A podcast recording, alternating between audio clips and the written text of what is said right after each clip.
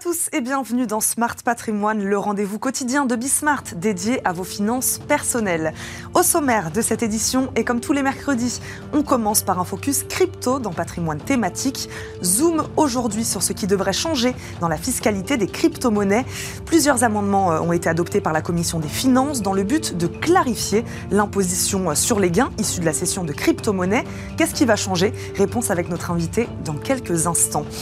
Et puis, dans Enjeu patrimoine, nous parlerons finances durables à l'occasion du Climate Finance Day, septième édition de ce rendez-vous euh, annuel majeur qui mobilise le secteur financier international à la lutte contre le changement climatique, événement organisé par Finance for Tomorrow, dont nous recevrons euh, ensuite la directrice générale Pauline Becquet.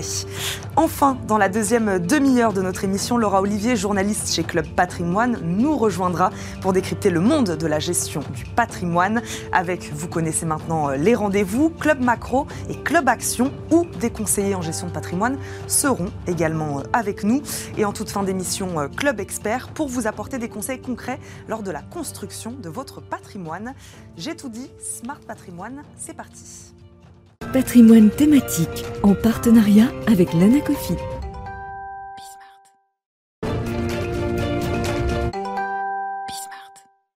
Et d'abord, comme tous les mercredis, Zoom crypto dans patrimoine thématique. Alors que le Bitcoin est bien parti pour dépasser son plus haut euh, historique dans les prochaines semaines, la France souhaite aujourd'hui clarifier la fiscalité des crypto-monnaies. Plusieurs amendements ont été adoptés par la Commission des finances. Comment taxer les gains euh, générés par la revente des crypto-actifs? Nous allons poser la question euh, à Pierre Morizot, CEO de Waltio, assistant en ligne pour la fiscalité de vos crypto-monnaies. Il est notre invité. Bonjour. Bonjour Eva, merci de me recevoir. Avec plaisir, bienvenue sur le plateau de Smart Matrimoine. Euh, Pierre Morizot, pourquoi fallait-il clarifier la fiscalité sur les cryptoactifs? Qu'est-ce qui n'allait pas ou qui n'était pas euh, adapté dans leur imposition? Il y a un régime fiscal qui a été mis en place euh, le 1er janvier 2019 et qui a donc défini la crypto-monnaie, qui a mis en place un régime fiscal spécifique pour les actifs numériques, pour les crypto-monnaies. Et en fait, depuis, euh, il y avait eu un, il y a eu des évolutions quant euh, au type de transactions, d'opérations, de services en crypto-monnaie dans deux ans. Euh, et deuxième chose, ce, régime fiscal était un petit peu imparfait. Euh, il y avait euh, besoin d'améliorer, de simplifier certaines modalités. Il y a toujours besoin de certaines modalités déclaratives. Avant de parler de ce, nouveau texte, mhm. expliquez-nous comment, comment sont-ils imposés à ce jour, ces, ces cryptoactifs? Alors, en fait, la, volonté du gouvernement, qui, qui est pas bête, ça a été de se dire, un, on met en place un régime fiscal qui est spécifique pour les crypto-monnaies.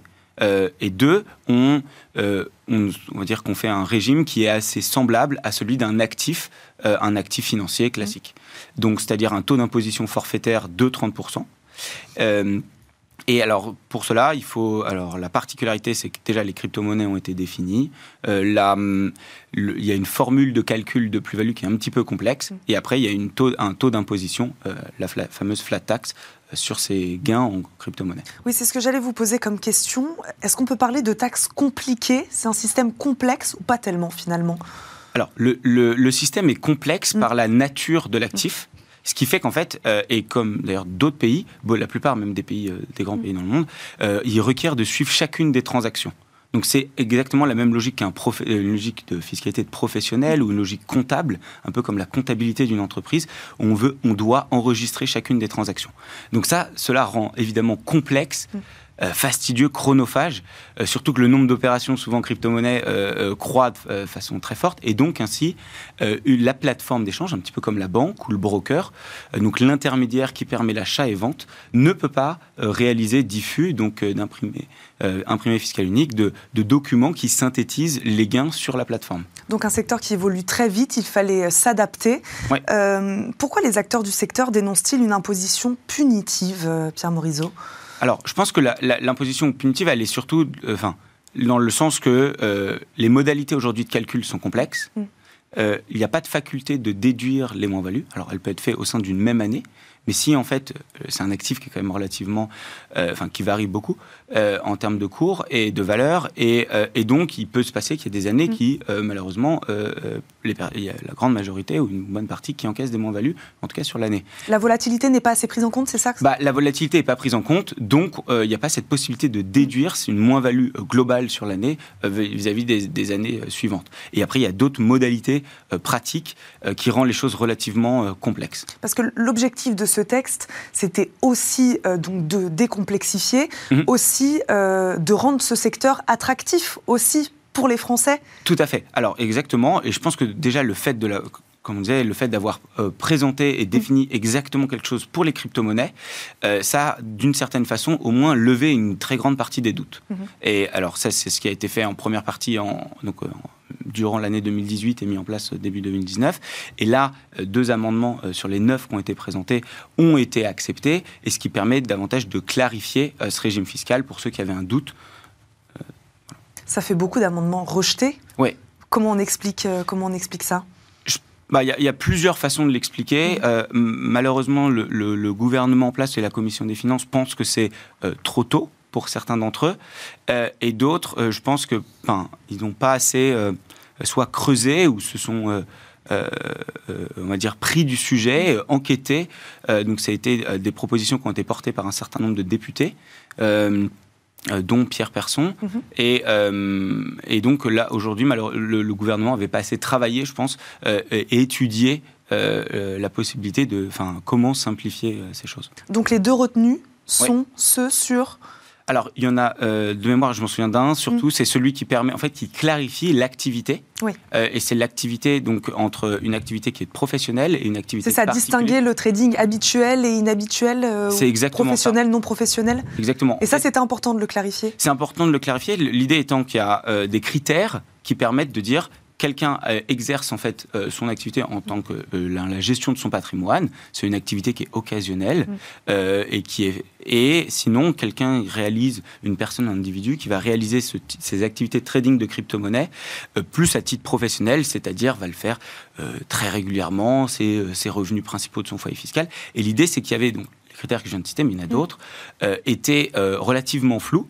Et là, en fait, le gouvernement a fait un super travail en disant qui est assez logique hein, euh, en soi, c'était de se dire on va prendre les mêmes critères qu'on applique pour le, trading euh, d'actions, d'obligations, enfin de titres financiers, on va appliquer ces mêmes critères pour les crypto-monnaies.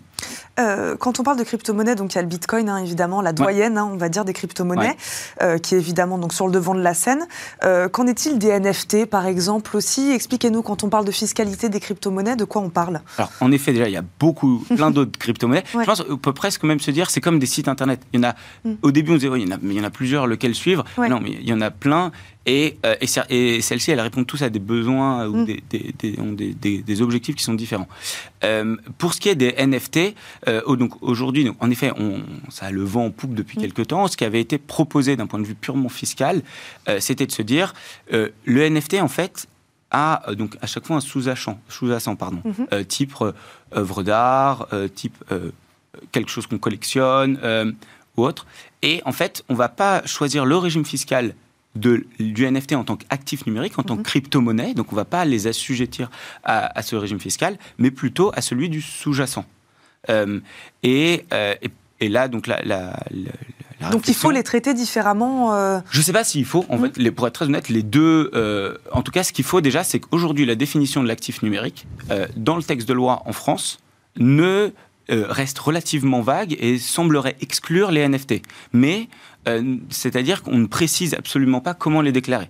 Et je pense que euh, c'est vrai que se dire, il faut se dire un peu qu'est-ce qui est bien, ce qui est pas bien, mm. mais il y a aussi de se dire déjà juste donner un texte de loi, donner une idée euh, euh, pour que euh, les contribuables ne soient pas dans le doute, que les avocats n'aient pas des interprétations qui divergent, et même que les interprétations ou la compréhension des textes de loi par les, avocats qui est faite ne divergent pas en contentieux lorsqu'il y a des contrôles fiscaux. Pierre Morisot, on, en parlait, un des objectifs en tout cas de ce texte, c'est donc peut-être aussi de faire revenir les détenteurs français de crypto-monnaies en France. Mhm. Euh, est-ce qu'on a des chiffres? Combien sont-ils à ce jour, euh, ces, Français qui, euh, qui s'emparent de ce sujet-là?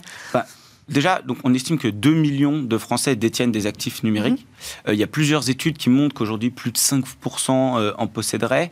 donc, une chose est sûre aussi, donc ça, c'est au niveau France. Mhm.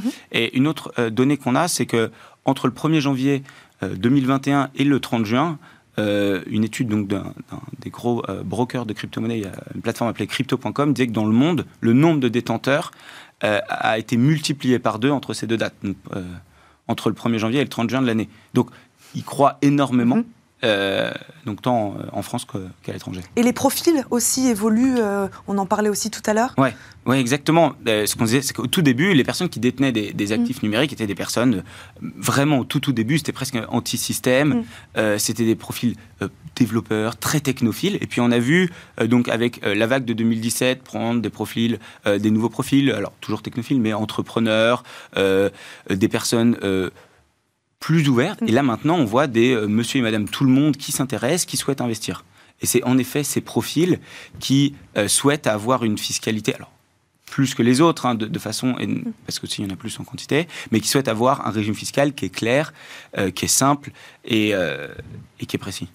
Comment, euh, chez Waltier, vous accompagnez euh, ces textes de loi, ces adaptations euh, et ces nouveaux régimes mhm. fiscaux? Comment vous, vous les accompagnez? Bah, Déjà, en fait, la, particularité de notre outil, c'est que nous, on, contrairement à un avocat ou un expert comptable qui va mm. accompagner individuellement euh, son client, il va faire ses calculs individuellement. Nous, notre logiciel fait tout le travail. Mm-hmm. C'est-à-dire qu'en fait, euh, tout le travail, pas d'accompagnement, mais de calcul, euh, en tout cas une grosse partie, c'est-à-dire qu'il va se connecter sur les comptes de crypto-monnaie. Nos clients eux-mêmes vont se connecter sur notre mm. outil. On va récupérer toutes les informations donc des plateformes d'échange des, et des wallets. Nous, on a codé le droit fiscal des crypto-monnaies mm. Et à partir de là, on va analyser, on va guider aussi le client dans le calcul de son montant imposable et on va produire automatiquement euh, les rapports. Donc l'objectif, c'est quoi? De simplifier évidemment bah, euh, la déclaration des revenus sur ces produits financiers? Exactement. L'objectif aujourd'hui, il a été de, l'automatiser. Et en fait, euh, pour revenir sur votre première question, c'est que on a le fait de, le faire pour des, milliers de personnes, mm. on a un certain nombre de données qui nous permettent euh, bah, de déceler des tendances dans, mm. l'univers des crypto-monnaies.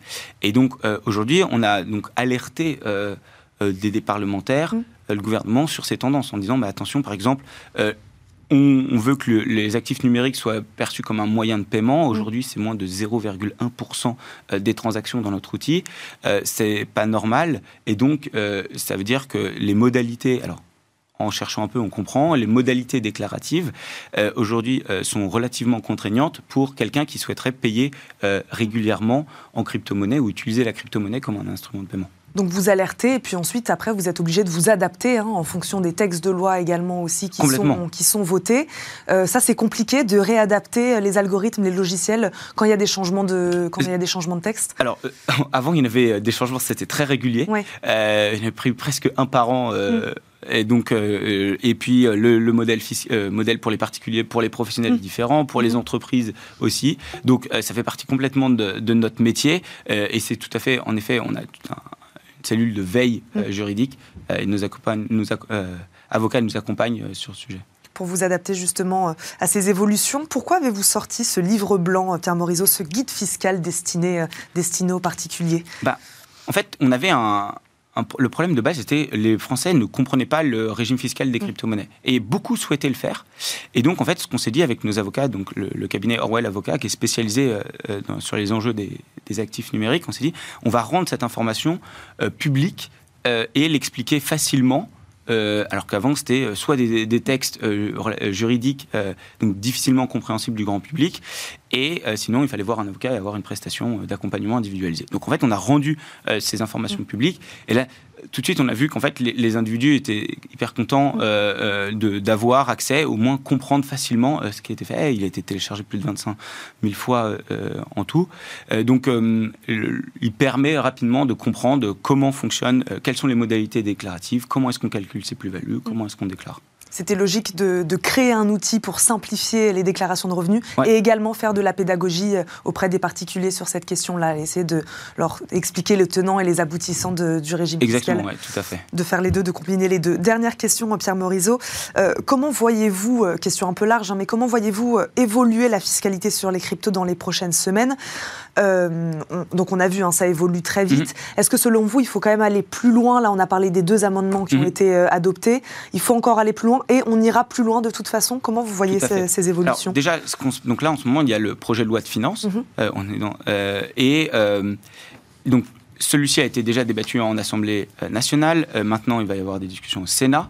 Après, il y aura un deuxième euh, euh, une deuxième lecture du projet de loi de finances, donc d'autres amendements pourraient être à nouveau euh, portés d'ici la fin d'année, donc du courant le mois de novembre, et après, ce projet de loi de finances sera voté en décembre. Donc il y a encore d'autres d'autres cartouches pour essayer d'encourager à, porter ces amendements, à les reformuler pour prendre en compte les réflexions du gouvernement. Et, et, sinon, ce sera, dans le pire des cas, l'an prochain. Il est évident qu'aujourd'hui, ces deux amendements ne sont pas suffisants mmh pour en fait, pour faire en sorte que l'actif numérique soit euh, détenu, utilisé euh, pour euh, des millions de Français. donc on a encore besoin en effet de travail, de pédagogie, même au sein des pouvoirs publics. Merci d'en avoir fait d'ailleurs un peu avec nous aujourd'hui, Pierre Morizot de la pédagogie. Merci de nous avoir accompagnés sur le plateau de patrimoine, de Smart Patrimoine. Je le rappelle, vous êtes le CEO de Waltio. Merci, Merci beaucoup. Tout de suite, c'est Enjeu Patrimoine. C'est parti pour Enjeu Patrimoine. Zoom aujourd'hui sur un événement phare pour les acteurs du monde économique et financier, le Climate Finance Day, un des rendez-vous annuels majeurs qui mobilise depuis la COP21 le secteur financier international à la lutte contre le changement climatique, événement organisé par Finance for Tomorrow, dont nous recevons la directrice générale aujourd'hui, Pauline Becquet. Bonjour. Bonjour. Bienvenue sur le plateau euh, de Smart Patrimoine. Euh, l'année 2021 marque-t-elle selon vous un tournant dans la mobilisation euh, en faveur de la protection de l'environnement alors oui, le, vrai tournant, il était euh, en 2015, au moment de la COP 21, euh, mais on a fait beaucoup de progrès euh, depuis. Et donc cette année, elle est vraiment importante parce que nous sommes à quelques jours de la COP 26, où les États vont devoir renforcer leurs engagements et leurs ambitions pour atteindre les objectifs de l'accord de Paris.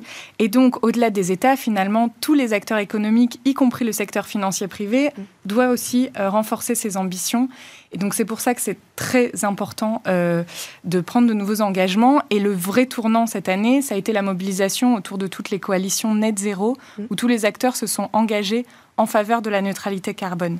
Donc il y a une vraie volonté d'accélérer le mouvement en faveur de la lutte contre le changement climatique. À quelques jours de la COP26 et puis en pleine relance, en pleine reprise économique aussi, pourquoi selon vous la reprise économique, cette relance économique, peut-elle être ou est-elle un moment propice peut-être pour, euh, pour verdir notre économie?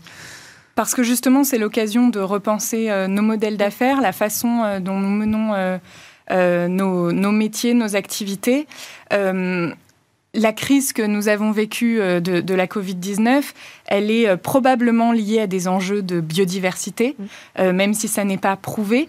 En tout cas, le changement climatique est réel. On en voit les impacts. On a vu cet été l'enchaînement des catastrophes naturelles majeures. Euh, je veux dire, aujourd'hui, plus personne ne peut nier que le changement climatique, il est là. Et donc, justement, l'occasion de relancer euh, nos économies, c'est l'occasion de le faire en intégrant ces critères environnementaux et sociaux, en ayant en tête de vouloir changer nos modèles et de transformer l'économie en faveur de la, de la transition.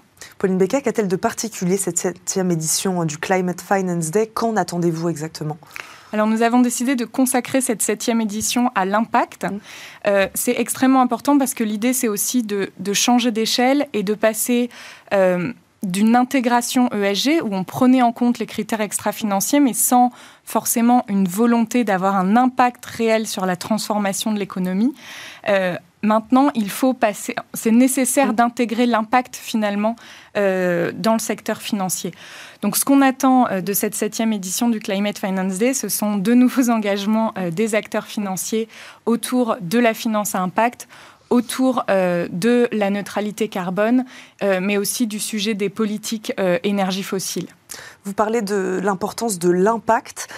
selon vous, le secteur financier ne s'était pas fixé peut-être des objectifs assez hauts où il fallait leur expliquer ce qu'il fallait faire? Je pense que les objectifs, l'ambition était là, mm. mais la manière de mettre en œuvre, ce n'est pas si facile que ça, en fait, de transformer euh, l'ensemble des flux financiers et de, euh, comme nous disons, euh, chief the trillions, donc vraiment rediriger massivement les flux de capitaux, ça prend du temps. On a besoin aussi de données de la part des entreprises dans lesquelles on investit, de comprendre ce que signifie un portefeuille d'investissement aligné avec l'accord de Paris. Donc l'ambition, elle était là, mais la mise en œuvre opérationnelle a peut-être mis un peu de temps à se mettre en route. Et donc maintenant, euh, il faut vraiment accélérer. Et c'est ce que vous faites aussi avec Finance for Tomorrow. Vous faites de la pédagogie auprès de toutes ces parties prenantes, hein, et, elles sont nombreuses. Euh, quelle nouvelle impulsion vouliez-vous donner euh, en arrivant à la tête de Finance for Tomorrow, justement? Alors, bah, l'idée, c'était vraiment de pouvoir faire passer la finance durable à l'échelle, de la rendre mainstream mm. et de mobiliser encore plus l'écosystème. Euh, autour de, ces sujets de finances durables, de ne plus avoir uniquement les acteurs euh, pilotes engagés, euh, mais vraiment de réussir à rassembler l'ensemble de l'écosystème pour transformer l'ensemble des pratiques. Ceux qui sur le papier ne sont pas forcément engagés, c'est ça que vous voulez dire? Je pense que certains Ceux dont l'activité euh, n'était pas forcément euh, orientée euh, impact et, durabilité Exactement. Mm. L'idée, c'est vraiment que tous ceux qui n'avaient pas forcément cette couleur marquée mm. durabilité, bah, finalement, se mm. transforment également et intègrent ces sujets dans leur stratégie d'investissement et de financement. Vous parlez de mobiliser. Comment on les mobilise, justement, ces acteurs? Alors, bah, Qu'est-ce qu'on leur dit? Chez Finance for Tomorrow, euh, justement, on est vraiment une plateforme de travail qui rassemble l'écosystème. Donc l'objectif, c'est de partager du contenu, de l'expertise, de démontrer les bonnes pratiques euh, pour justement entraîner l'ensemble de, l'écosystème. Euh, donc ça, ça fait complètement partie de notre travail et de notre mission chez Finance for Tomorrow. Et puis le Climate Finance Day, donc, qui aura lieu le, le 26 octobre, est justement un événement pour mobiliser, qui se veut à la fois un catalyseur d'engagement, mais aussi une vitrine des bonnes pratiques, euh, et également euh, l'occasion de faire un bilan finalement de toutes les réalisations et actions mises en œuvre mais aussi euh, des solutions innovantes mises en œuvre par les acteurs privés, les acteurs publics pour financer la transition. Et faire le lien aussi peut-être entre les entreprises, les investisseurs, euh, les, écoles, les universités aussi euh? Complètement. Une autre de nos missions chez mm. Finance for Tomorrow, c'est vraiment de rassembler l'écosystème. Aujourd'hui, on a plus de 85 membres, mm. mais seulement la moitié, en fait, sont des acteurs financiers. Les autres, ce sont des ONG, des entreprises, des collectivités, des, think tanks et des cabinets de conseil. Donc l'idée, c'est vraiment de mettre tout cet écosystème ensemble pour qu'ils puissent euh, partager et contribuer. Et donc on, cherche justement à développer euh, notamment les relations entre le monde de la finance et le monde de la recherche.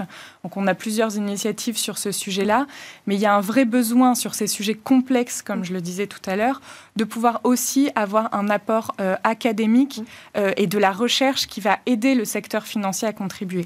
Et vous parliez du dialogue avec les entreprises, il est clé, parce qu'en fait, financer l'économie réelle, c'est bien financer les entreprises, ce sont elles qui sont au cœur de la transition. Il est donc euh, nécessaire euh, que ce soit elles qui transforment leur modèle d'affaires. Et donc toute la question, c'est comment le secteur financier accompagne ces entreprises euh, dans cette transformation. Et ces entreprises, ces investisseurs, vous avez réussi, on a réussi à les convaincre qu'une finance plus verte, elle était plus résiliente, même plus efficace, plus créatrice de valeur même. Oui, je pense qu'aujourd'hui, tout le monde en est convaincu. Mm-hmm. Oui. Oui, c'est bon, on a réussi à faire ce, travail-là. Euh, Pauline Becquet, euh, obligation verte, label ISR, RSE. Comment vous, avec Finance for Tomorrow, euh, vous arrivez à faire émerger, comment vous participez au développement de ces outils? Alors, comme je vous le disais, nous organisons différents groupes de travail pour partager les bonnes pratiques et accompagner les acteurs vraiment sur les questions méthodologiques de mise en œuvre opérationnelle de ces enjeux. Donc on a un groupe de travail sur les green bonds, par mmh. exemple, un groupe de travail sur la biodiversité. Comment est-ce qu'on crée de nouvelles classes d'actifs qui permettent d'investir dans le capital naturel et dans la biodiversité? Comment est-ce qu'on maîtrise les risques liés à la biodiversité mmh. quand on fait des investissements? Euh, à ce titre, Finance for Tomorrow va par exemple intégrer le groupe des observateurs de la nouvelle euh, Task Force on Nature Related Disclosure, qui a pour but de travailler justement sur le reporting que doivent faire euh, les acteurs du monde économique sur leur impact sur la nature. Concernant le label ISR, nous allons accueillir chez Finance for Tomorrow le, secrétariat du nouveau comité du label ISR. Mhm. Et donc nous avons vraiment cette ambition aussi de contribuer à la sensibilisation du grand public sur ces enjeux de finances durables et de passer d'un vocabulaire très technique employé par les acteurs financiers, mais parce que c'est un sujet complexe, euh, de rendre ça lisible pour l'épargnant qui souhaiterait donner du sens euh, à son épargne. Pauline Becquet, pourquoi la question euh, des critères reste-t-elle difficile à apprécier C'est ce, qui, ce qui bloque à chaque fois, on a l'impression. Comment on détermine que tel ou tel produit, telle ou telle filière est bonne ou mauvaise pour l'environnement, qu'elle peut obtenir tel ou tel label? Alors, effectivement, en fait, l'enjeu de la donnée, il est clé. Mm. donc, on a besoin de données pour euh, pouvoir déterminer ça. Mais il y a un nouvel outil euh, majeur qui, a, été créé par la Commission européenne qui s'appelle la taxonomie qui en fait euh, est une classification des activités économiques vertes mhm. et qui va, pour un certain nombre d'activités, préciser les seuils basés sur, des, hum, sur une analyse de cycle de vie et sur la science, de, donc des seuils qui permettent de dire que cette activité, oui, elle est alignée avec les objectifs de l'accord de Paris, oui, elle est durable donc ça, c'était vraiment un outil très important et très attendu euh, du secteur financier, mais aussi du monde économique, parce qu'il permet de créer un langage commun entre euh, les autorités politiques, les industriels, le secteur financier. Et maintenant, tout le monde euh, sait ce qui est durable ou ce qui ne l'est pas. Alors cette taxonomie, elle va évoluer. Elle ne couvre pas du tout toutes les activités économiques aujourd'hui. Hein. Il y en a à peu près 70. Donc c'est c'est pas encore le Graal, mais disons que c'est la première étape euh, pour en tout cas montrer la feuille de route de, des activités qui sont, euh, qui sont alignées. Parce que vous, vous prenez plutôt euh, l'exclusion ESG, c'est-à-dire des entreprises qui, sur le papier, ne sont pas bonnes pour l'environnement, on les exclut de, de ces labels? Alors non, ça dépend vraiment des labels mmh. et justement, enfin la question de l'exclusion, elle n'est pas si simple que ça mmh. parce qu'il y a certaines activités euh, où il est clair qu'elles ne sont pas compatibles avec euh, un mix énergétique aligné avec l'accord de Paris. Il y a un certain consensus sur le charbon en France, ça c'est clair. Mhm. Euh, quand on prend la question des énergies fossiles, par exemple, ça pose la question justement de comment on on accompagne euh, ces entreprises à transformer leur modèle d'affaires. Il y a eu un rapport de l'Agence internationale de l'énergie au, printemps dernier qui disait que dans, un, dans une trajectoire net zéro, donc justement pour atteindre la neutralité carbone en 2050, il y a une baisse de la demande euh, et donc il n'y a plus de place pour des nouveaux projets d'expansion euh, d'énergie fossile. Donc ça, par exemple, quand on a ce genre de constat-là ou des constats scientifiques, oui, il mm. faut euh, prendre en compte ces, constats-là et euh, peut-être adopter des stratégies d'exclusion. Mais ça n'est pas l'alpha et l'oméga, l'exclusion. Au contraire, si on exclut, on ne peut plus accompagner l'entreprise à se transformer. Donc toute la question, c'est justement de comment on reste investi et comment on accompagne les entreprises sur cette trajectoire sur cette trajectoire-là. Vous le disiez euh, tout à l'heure, Pauline Becquet, l'Europe hein, met en place euh, des cadres euh, assez structurants hein, pour le marché de la finance durable, d'autant plus depuis cette crise. comment vous regardez, comment vous suivez le travail de l'Union européenne sur, sur ces questions-là? Quelle pierre mettez-vous vous à l'édifice? Enfin, comment ça marche? Alors, nous, nous avons chez Finance for Tomorrow une commission policy, mmh. euh, donc qui rassemble euh, essentiellement des représentants des affaires publiques de nos membres. Et donc, justement, on travaille sur toutes ces évolutions euh, réglementaires européennes. On fait intervenir des experts aussi pour expliquer tous ces changements à l'écosystème mmh. et pouvoir aussi ben, porter la voix de la place financière de Paris auprès de l'Europe. Les outils euh, visant à flécher donc les investissements, vous en parliez tout à l'heure, vers les transitions donc bas carbone, euh, ils sont aujourd'hui suffisants, efficients, euh, Pauline Becquet comme je le disais tout à l'heure, la taxonomie, par exemple, c'est un début. Elle n'est définie que sur deux objectifs environnementaux mm. sur six. Il n'y a que 70 activités économiques qui sont listées dedans. Donc, on en est au début des outils. Il y a des travaux de normalisation aussi en cours au mm-hmm. niveau européen sur la donnée extra-financière qui vont être clés pour euh, justement résoudre ce, problème dont, je parlais tout à l'heure. Donc les outils se mettent en place progressivement. Il y a vraiment eu euh, une avancée majeure avec ce plan d'action finance durable de la Commission européenne. On n'a pas encore tous les outils à disposition euh, réglementaires, en tout cas pour pour avancer sur, euh, sur ce sujet-là. Il reste des choses à faire, mais on avance. C'est ce, que, ce que vous nous dites. Merci beaucoup, Pauline Becquet, euh, de nous avoir accompagnés aujourd'hui. Je le rappelle, vous êtes directrice générale de Finance for Tomorrow, d'être venue nous voir, surtout à l'occasion du Climate Finance Day, qui se tiendra place le 26 octobre prochain. Merci beaucoup. Merci à vous. On marque une courte pause et on se retrouve tout de suite pour la deuxième partie de Smart Patrimoine.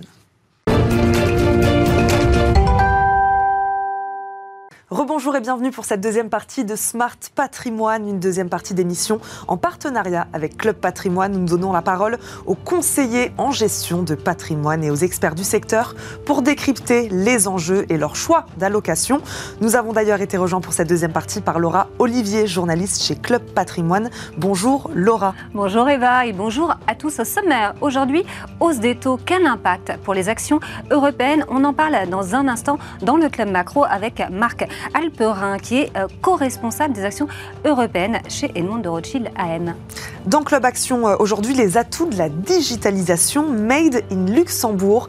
Et oui, l'assurance vie se digitalise. Nous recevrons dans quelques instants David Liebman, directeur de la distribution et de l'innovation, responsable du marché français chez Lombard International Assurance. SCPI de commerce, la vérité euh, sur les chiffres, c'est en toute fin d'émission avec notre chroniqueur du jour, Sébastien Delattre, associé chez Ambre Patrimoine. Et on commence donc par le club macro. C'est parti. Et merci d'être avec nous euh, pour le Club Macro. Notre invité aujourd'hui est Marc Alperin, euh, qui est co-responsable des actions euh, européennes chez Edmond de Rothschild AM. On va parler avec lui de la hausse des taux et de l'impact que cela aurait sur les actions européennes. Bonjour Marc. Bonjour. Bonjour c'est vrai que c'est une question euh, qu'on peut euh, se poser, puisque la hausse des taux, euh, on l'attend, hein, et on se demande quel effet ça va avoir sur, sur les actions. Mais aussi, c'est vrai qu'il faut peut-être redéfinir ce qu'on ce qu'on peut entendre par hausse des taux, parce que ça va dépendre également de la rapidité de cette hausse. Je ne sais pas quel est votre scénario, mais on peut revenir là-dessus. Alors, pour l'instant, le marché, il achète le discours des banquiers centraux, hein, qui est de dire ne vous inquiétez pas, euh, il, pourrait y avoir euh, de l'inflation et donc, euh, effectivement, ça pourrait peser un peu sur les taux, mais comme cette inflation sera transitoire, bon, il n'y a pas lieu de s'inquiéter et donc le marché est assez serein pour aujourd'hui sur les taux. Et on le voit d'ailleurs, les taux ne bougent pas trop. Alors, on a quand même eu quelques, quelques velléités de remontée. Hein. On l'a vu. Alors, à chaque fois, c'était très court terme. Ça a duré quelques semaines. Mais l'impact, on l'a vu quand même sur le marché. Hein. C'est-à-dire que la, cohorte la plus chère du marché a été négativement impactée. Hein. Mm-hmm. Donc ça, c'est assez, assez flagrant pour une raison assez simple, hein. c'est-à-dire que bah, vous savez dans, dans les modèles de, valorisation, euh, bah, on, actualise hein, les, les, cash flows et on utilise le, taux sans risque. Et donc si, si, vous avez une remontée du taux sans risque, bah, bah, ça pénalise évidemment euh, les sociétés les plus chères euh, qu'on retrouve notamment bah, dans la technologie, dans le luxe. Et, effectivement, c'est un, un, point qu'on a vu. Hein, ça, ce serait le premier impact de la hausse des taux, ce serait ça du coup. C'est un, impact, sur les valorisations les, plus élevées du marché. D'accord, très bien. Et euh, alors, juste, alors, dans, un, dans un second temps, euh, qu'est-ce qu'on euh, peut imaginer? Alors. Bon, pour que cette, cette, cette, hausse de taux soit pérenne, il faut qu'on faut, faut qu'on ait de l'inflation. Aujourd'hui, ce n'est pas le cas du tout. Alors, on a un peu d'inflation, mais elle est transitoire. pour qu'elle se pérennise, il faudrait qu'on ait de l'inflation salariale. Mhm. Alors, c'est pas le cas du tout, heureusement, en Europe continentale. C'est un petit peu moins clair euh, aux États-Unis et, mhm. même en, Angleterre. Euh, mais euh, tant qu'on n'a pas cette inflation salariale, il n'y a, pas a pas lieu de s'inquiéter sur les taux. Alors, il y a quand même un deuxième élément aujourd'hui qui, pèse, hein, qui est concomitant à ce qu'on vit actuellement, c'est cette inflation du prix des matières premières. Absolument. Euh, effectivement, qui est lié à la reprise mhm. d'activité très forte que, que Là, l'on a. Là, c'est une vraie flambée. Alors, oui, alors, il y a encore quelques domaines qui ne sont pas concernés, mais c'est vrai qu'à la fois, il y a des matières premières agricoles, des, métaux, des, mhm. euh, euh, évidemment, de l'énergie. Hein, on pense à l'énergie, c'est vrai, quand on Pétrole, gaz, etc. Pour l'instant, euh, les, entreprises sont euh, très relaxes par rapport à ça. C'est-à-dire mhm. qu'elles nous, elles nous, expliquent qu'elles peuvent passer hein, ces hausses, de, ces hausses de, prix des, matières premières dans, le prix aux, consommateurs ou aux industriels. Et effectivement, pour l'instant, on a vu des résultats qui étaient euh, très bons. On avait même des, révisions haussières des, bénéfices. Mhm. La question, c'est quid de l'avenir, quid des deux prochains trimestres euh, Et là, on va scruter attentivement les résultats pour, pour s'assurer de ça, justement. Marc euh, Alperin, pourquoi certaines actions peuvent-elles bénéficier d'une hausse des taux et d'autres plutôt en pâtir? Alors, Euh, Il y, a- il y a plusieurs secteurs qui en bénéficient. Alors, le premier secteur euh, auquel on pense, évidemment, ce sont les banques, euh, Mm. qui, évidemment, ont un business qui, qui bénéficie plutôt d'une remontée euh, des taux. Euh, des banques qui ont pâti, hein, euh, plutôt ces dernières années, de, de cet environnement de taux bas. Et effectivement, c'est un secteur qui est très identifié sur le marché. C'est un secteur qui, bah, qui, qui- qui n'est pas très cher, hein, non, Mhm. déjà, hein, et pour des raisons euh, qu'on connaît vu l'historique euh, du, du secteur. Euh, c'est un secteur qui, a souffert récemment, notamment l'année dernière, avec la, la coupe des dividendes hein, imposée par le, le régulateur. Et, et vous avez hein, euh, aujourd'hui donc ces dividendes qui, qui vont être à nouveau euh, tolérés pour, pour, les, pour les banques les plus solides de, de la zone. Ouais. Et donc, mine de rien, ça fait 6-7% de dividendes. Ouais. euh, Bonne nouvelle certains. pour les porteurs. donc c'est plutôt bien pour, pour les porteurs, d'autant plus si on a un, un marché qui, qui venait un petit peu à, à caler euh, ou à consolider, c'est vrai que c'est toujours euh, bon à prendre. Donc oui, vous avez les banques, euh, le, le secteur, euh, euh, je dirais, euh, numéro un, quand vous avez une- un environnement de remontée des taux, euh, comme on, on pourrait connaître. Et puis ce que je vous disais tout à l'heure, c'est-à-dire que le, le prix des, des, des comos, la, la hausse du prix des matières premières, bah forcément, vous avez le secteur énergétique qui également en, en bénéficie. Donc vous, en, en tant que gérant, qu'est-ce que vous faites aujourd'hui? Vous vous positionnez sur les bancaires? Oui, absolument. Vous évitez le... Vous sortez du luxe? Ah, alors, on a eu plutôt tendance à, à alléger, Alléger, les, les- valeurs du, du- du luxe, Ouais. euh, qui ont eu un parcours exceptionnel. C'est des, valeurs magnifiques, hein, euh, mais euh, effectivement, il y a eu un parcours tel qu'aujourd'hui, bah, vous n'avez pas vraiment beaucoup de place hein, là, pour la moindre déception sur, sur les résultats. C'est un secteur qui est très sensible au, au taux également. On est un peu également, euh, je dirais, attentif euh, au, au secteur et aux valeurs très cycliques, industrielles notamment, qui Oui. pourraient, euh, in fine, pâtir hein, de, de ces hausses de, de- de- de ces prix des, des matières premières. Euh, pour l'instant, le- le- ces secteurs industriels se sont très bien tirés, mais encore une fois, à voir sur un peu plus long terme si elles, elles pourront absorber comme ça ces, ces hausses de coûts. Et euh, donc, effectivement, on aime bien les, les bancaires, on aime bien les secteurs qui vont bénéficier de la réouverture de, de l'économie. Oui. Il y a encore des, des retardataires, hein, notamment dans le transport, euh, les loisirs, l'hôtellerie. hein. On, on- on sent qu'effectivement, ça, ça- ça- ça rouvre. Petit à Mais, petit. mais, euh, bah, les, les touristes, notamment internationaux, ne sont Mhm. toujours pas là. hein. donc, Mhm. euh, il y a encore de la place et matière à, à rattraper. Et puis, euh, on est à quelques jours de, de la COP26. Tout C'est vrai fait. que vous avez encore des, des- des secteurs qui vont euh, bah, bénéficier de ces plans euh, de relance qui sont largement subventionnés par, par les gouvernements. Et pour ça, justement, vous avez un fonds ISR, un Euro Sustainable Equity. Ça, Absolument. euh, c'est le fonds du coup à regarder. euh, juste- Enfin, ça correspond bien là quand on pense à la, à la COP euh, 26. Effectivement, euh, ce sont des valeurs, ce sont les bonnes valeurs. Bah, absolument. Il y a, euh, bon, là, effectivement, ça va être réitéré. hein, L'un des Mhm. objectifs de, de la COP26, ce sera de, de rappeler les, les accords de Paris hein, et cet objectif d'alignement sur un scénario 2 degrés. hein. Mhm. Euh, la réalité, c'est que très peu d'entreprises sont alignées avec ça. Et effectivement, dans, dans ce fonds euh, Euro Sustainable Equity, on, on peut déjà s'avancer en disant que dans ce fonds, on, est déjà aligné avec les accords de Paris, hein, puisqu'on a une trajectoire de 1,85 degrés C'est pas le cas de tous les fonds ISR euh, non, pas pour les fonds généralistes. Euh. Il y a quelques fonds ISR qui sont euh, très spécifiques sur des thématiques très identifiées qui, qui Mhm. sont déjà alignés. Mais sur un fonds généraliste, comme c'est le cas pour, pour le nôtre, c'est très rare. Ce sont des actions européennes. hein. Vous êtes euh, Euh, parce que vous-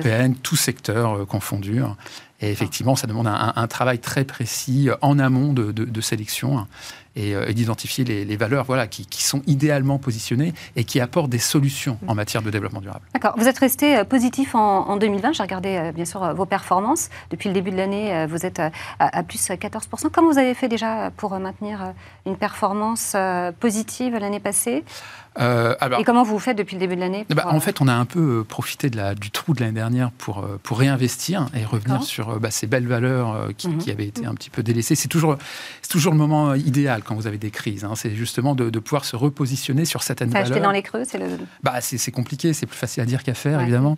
Mais, euh, mais voilà, quand, quand vous avez une, une grille de lecture à- à- assez saine, quand vous avez des objectifs de cours bien identifiés, Mhm. euh, et dès l'instant que bon, bah, vous avez à nouveau des, des, dirais une marge de, de progression euh, importante par rapport à votre objectif, euh, bon, bah voilà, il faut être, euh, je dirais, discipliné hein, et savoir profiter de ces opportunités-là pour revenir sur ces valeurs. C'est ce qu'on a fait en mars-avril euh, 2020. Mhm. Aujourd'hui, on est un tout petit peu plus prudent, vous l'avez compris, tactiquement, Oui. hein. Mhm. Euh, mais on est très serein encore pour euh, 2022, hein, pour une raison assez simple, c'est que les prévisions de croissance du PIB pour l'année prochaine en zone euro, elles sont à minima de 4%. Ouais. Donc, qui dit 4% de croissance du PIB, ça veut dire que sur les BPA, ce sera à deux chiffres. Oui, parce que cette hausse des taux, euh, elle signifie euh, un, optimisme hein, venant, de, venant des banques centrales, donc un optimisme aussi euh, de votre côté, c'est ce que vous dites? Oui, alors tout, tout dépend encore une fois de la rapidité de la hausse des taux. Il ne faut Mm. pas que ça, ça dérape. Voilà. Donc, Mhm. modulo une inflation salariale, salariale qui pourrait faire déraper le, le scénario, pour l'instant, c'est pas le cas du Mm. tout. On Donc, pas, oui.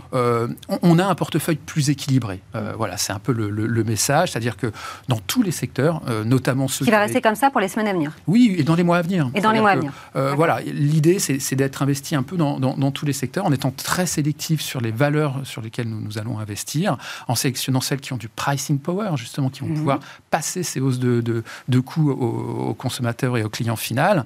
Mais je dirais que le, le maître mot, c'est Mais du coup, ça a des, valeurs qui, euh, qui ont un, un bon euh, pricing power. On va retrouver ça par exemple dans le luxe. Oui, notamment. Est-ce alors que- c'est absolument vrai. Euh, par contre, c'est ce que je vous, je vous disais, c'est au- aujourd'hui des niveaux de valorisation euh, Mm. qui nous gênent un petit peu. Donc, euh, donc voilà, c'est-à-dire que c'est vraiment le, je dirais la, la double grille de lecture des valeurs qui sont solides, qui ont des marges, des, des marges importantes, qui vont pouvoir passer ces hausses de, de, de- de prix, et à la fois des valorisations qui demeurent encore raisonnables. Et, et c'est bien le problème dans ce marché, Mm. c'est que euh, les acteurs de luxe que vous avez identifiés, bon, bah, tout le monde le sait, euh, les résultats ont été euh, magnifiques et ça va être Eh oui. compliqué de surprendre encore à la hausse. Évidemment. Merci beaucoup d'avoir été avec nous, Marc Alperin. Je rappelle que vous êtes co-responsable des actions européennes chez Edmond de Rothschild AM. Merci encore. Et on se retrouve tout de suite pour le Club Action.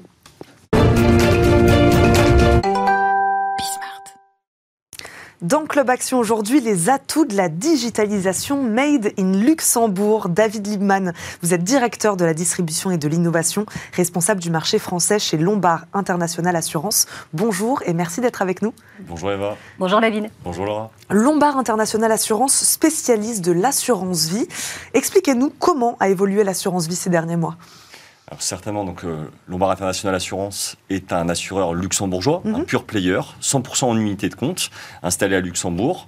Une de nos spécificités, c'est qu'on déploie au travers d'un même produit euh, l'assurance vie dans une quinzaine de marchés en Europe et au travers du groupe aux États-Unis ou en Asie.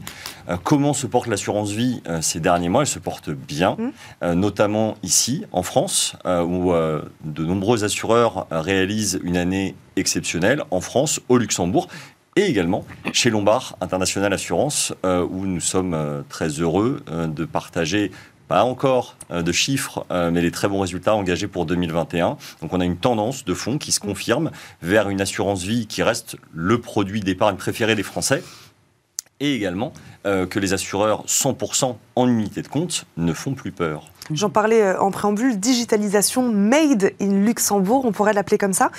Pourquoi le digital est-il au cœur de votre actualité?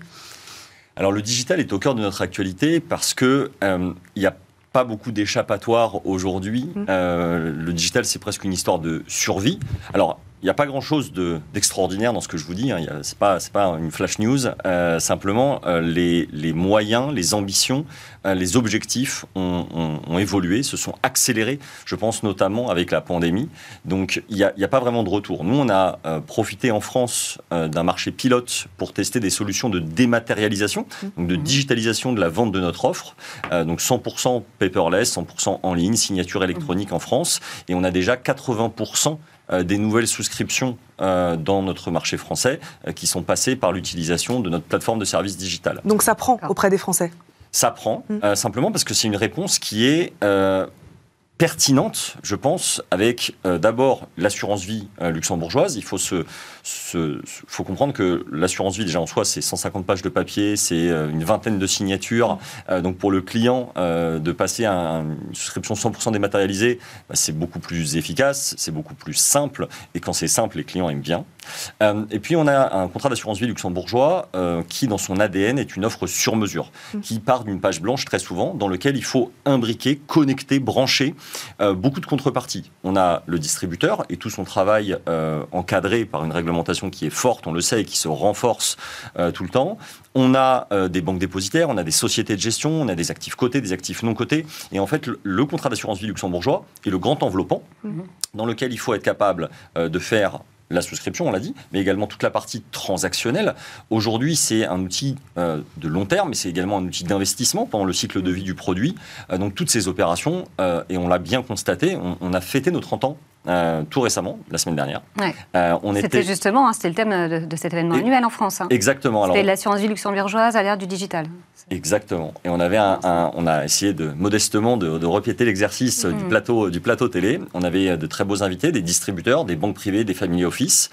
On avait également euh, des fabricants en fait de solutions qui accompagnent le parcours de la digitalisation, des gens très connus, Harvest, des nouveaux entrants. C'est un marché qui crée des opportunités, Viocus Platform, euh, qui viennent et qui nous ont accompagnés pour parler de digitalisation. Et dans ces enjeux, on se rend bien compte que l'un des sujets principaux, c'est la partie euh, transactionnelle, c'est la partie accompagnement. Mmh. Euh, et donc ça, c'est quelque chose dont on a beaucoup parlé. Et on se rend compte que d'ores et déjà, on est en train de construire les étapes d'après. Mmh. Euh, C'est-à-dire qu'il ne s'agit plus simplement de faire de la signature électronique, mmh. euh, de se débarrasser du papier, mais simplement d'avoir tout un parcours autour du cycle de vie de l'assurance un parcours euh, digital. Donc, comment vous euh, vous assurez, vous vous assurez de la protection des données de vos clients?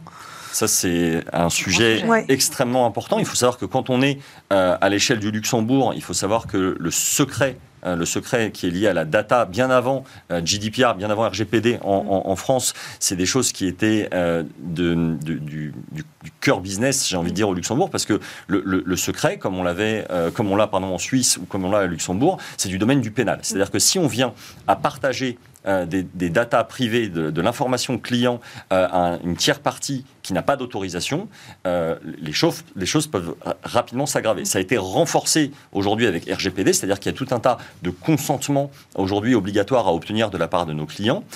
Et comme je vous le disais, notre architecture, elle s'appuie sur le, le, la, la, cohérence de différentes contreparties.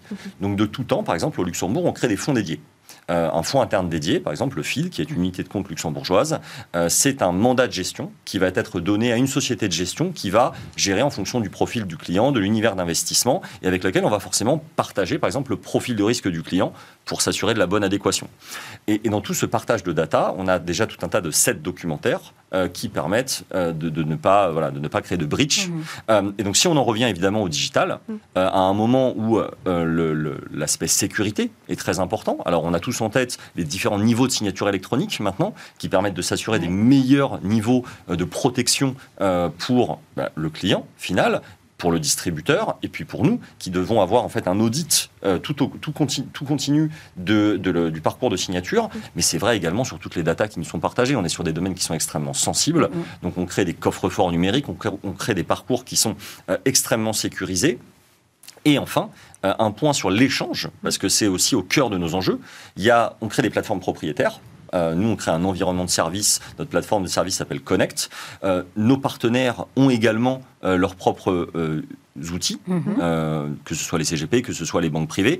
Et l'idée, c'est comment on crée des interfaces. Aujourd'hui, comment on permet d'optimiser le partage de la data tout, en évitant, tout en évitant de faire de la double saisie, tout en évitant que eh bien, les informations qui nous arrivent puissent être erronées, simplement, mm -hmm. parce que la double saisie crée un risque d'erreur.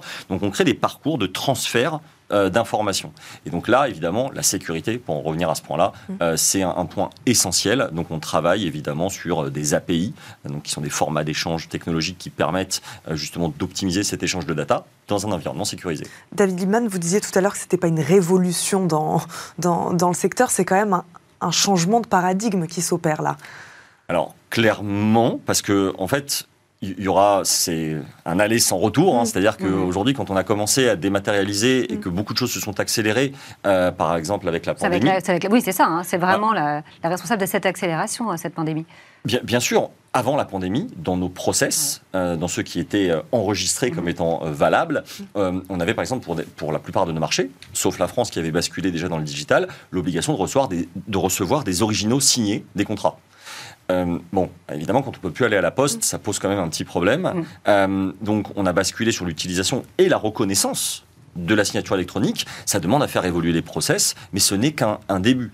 Je le, je le, disais, on a, euh, lors de, de, notre panel, beaucoup échangé sur ces sujets-là, et on a fait appel à un cabinet de consultants qui s'appelle Pericles, euh, qui est allé sonder notre marché de distributeurs, et pas uniquement en France, également euh, en Belgique, en Italie, en Suisse, au Luxembourg. Il y a des pour... différences, du coup? Pour comprendre les enjeux. On est sur un marché qui est extrêmement hétérogène. Mhm. Euh, on, on a, et c'est pas pour faire cocorico la French Tech, mais on a quand même une certaine avance, une certaine maturité en France, et encore plus étonnant, on se rend compte par exemple que le marché des CGP Mhm. est en avance par rapport au marché de la banque privée. La banque Ah privée qui a qui, qui a évidemment des, des- une capacité d'investissement forte dans Oui. ce secteur-là, pour qui c'est une priorité. Mais ce qui est, euh, ce que, le- ce que l'on sait quand on travaille dans cet écosystème en France, c'est que de tout temps, il y a eu déjà euh, une digitalisation des services euh, chez, euh, dans le marché des conseillers en gestion Mhm. de patrimoine, que ça s'est accéléré et qu'aujourd'hui tout converge, tout se rejoint.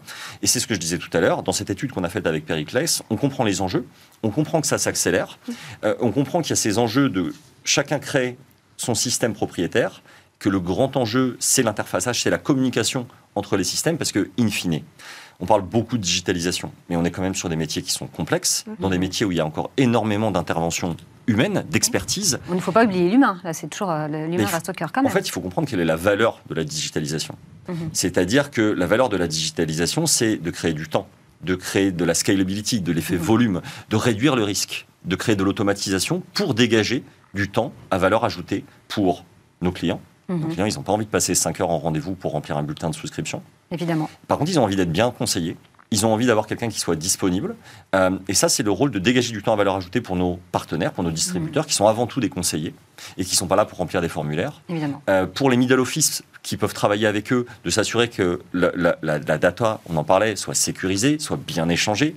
Euh, et puis pour nous, parce que évidemment pour nous euh, qui euh, sommes l'assureur, le fait de recevoir toute cette data dans les systèmes directement d'administration sans avoir à la ressaisir au bon endroit, ça crée des gains d'efficacité énormes et ça nous permet de mieux développer notre produit, de prendre du temps pour venir communiquer auprès de vous et donc en fait d'assurer plus efficacement dans un environnement plus simple notre travail au bénéfice avant tout du client et de nos partenaires. Merci David Liman de nous avoir accompagnés. Je le rappelle, vous êtes directeur de la distribution et de l'innovation, responsable du marché français chez Lombard International Assurance. Merci Merci à toutes. beaucoup. Merci David. Et on termine cette émission comme chaque jour par le Club Expert. Merci d'être avec nous pour le Club Expert. Aujourd'hui, euh, notre chroniqueur est Sébastien Delattre, associé chez Ambre Patrimoine. Et on va parler avec lui de SCPI, notamment les SCPI de commerce. Et on va euh, connaître la vérité sur les chiffres. Bonjour euh, Sébastien. Bonjour Laura, bonjour, Bonjour. Eva. C'est vrai que le commerce a, a beaucoup souffert euh, ces euh, 18 euh, derniers mois. Euh, Pas tous les commerces de la même façon, hein, évidemment. Oui, oui, il y a eu des différences importantes, notamment par rapport à la typologie des, des commerces. Les commerces de première nécessité, dits essentiels, ont pu rester ouverts, ont donc euh, fonctionné normalement, voire même encore plus que les autres, puisque ce temps, c'était les seuls euh, ouverts, donc Évidemment. mieux que d'habitude. On a eu des différences également par rapport à la localisation des, des commerces, ce qu'on appelle les retail parks.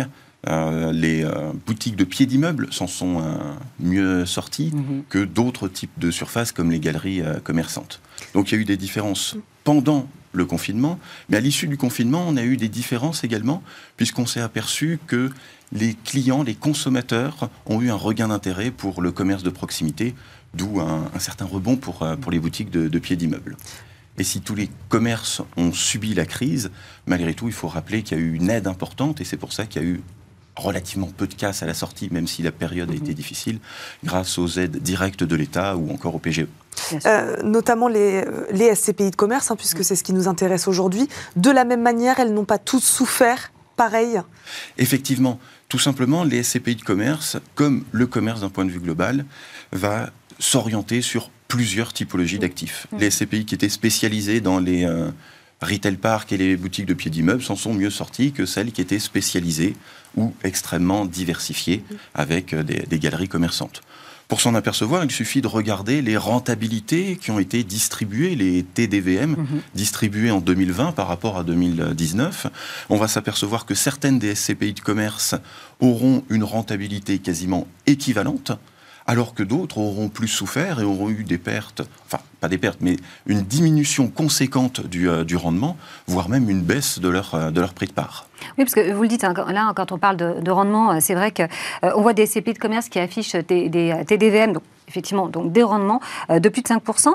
Euh, Qu'est-ce que vous pensez de ça? Parce que c'est vrai qu'avec les, récentes difficultés qu'ont connues c'est justement les- les commerces, ça paraît beaucoup tout de même.